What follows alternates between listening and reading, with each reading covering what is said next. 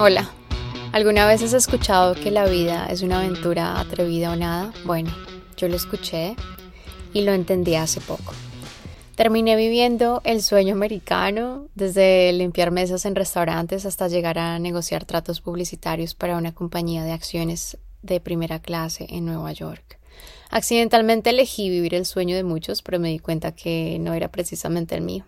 En un mundo lleno de ideas, aprender a dominarlas no es fácil. Para algunos sé que esto no será nada especial, pero para mí sigue siendo increíble pensar que he llegado hasta aquí. Y te lo explicaré para que todo pueda tener sentido. Cuando tenía 19 años, me vendí la idea de convertirme en empresaria y viajar fuera de mi país natal. En ese momento lo veía casi imposible, porque mis ambiciones eran tan grandes que honestamente yo no creí que sola iba a tener la oportunidad de hacerlo realidad. Porque en ese entonces estaba asistiendo a la universidad, mi educación en casa era promedio, donde se hacía lo mejor cuando se podía y las condiciones económicas que tenía y no me lo permitían. Al menos ese era mi diálogo interno. Cuatro años después, cuando finalmente sentí que generaba los ingresos suficientes como resultado de mis dos trabajos y estaba a punto de graduarme de la universidad en publicidad y mercadeo, fue en ese momento cuando pensé que tal vez ahora sí tendría mi oportunidad de comenzar a viajar y seguir generando ingresos en una moneda extranjera. Honestamente, yo solo quería vivir nuevas experiencias y no solo vivirlas, sino crearlas, conectar con nuevas personas, ganar mucho dinero y viajar. Para ese tiempo tenía la facilidad de hacerlo. Entonces usé mi tarjeta de crédito y compré un vuelo hacia Nueva York.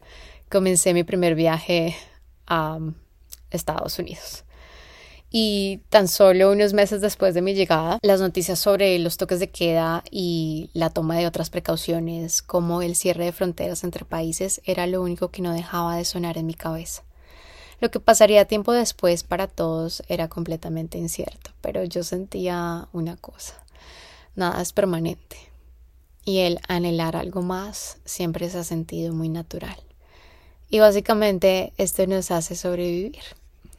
Todos debemos enfrentarnos a cosas que nos retan emocional y mentalmente. En el fondo todos escuchamos y opinamos en silencio de esos temas que incomodan respecto a las normas sociales, el dinero, los negocios, acerca de emprender y otros diálogos internos. Mi nombre es Katherine Sánchez, pero me gusta que me llamen Kate. Soy mercadóloga, ahora creadora de contenido y, ¿por qué no?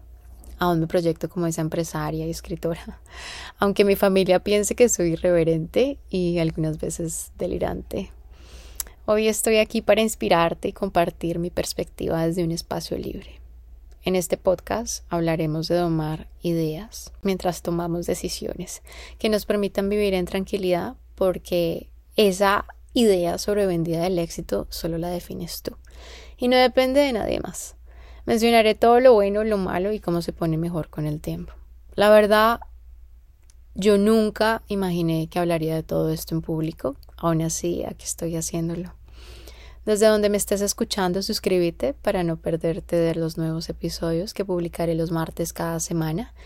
Y en redes sociales me puedes encontrar como Catherine Sánchez. Gracias por escuchar.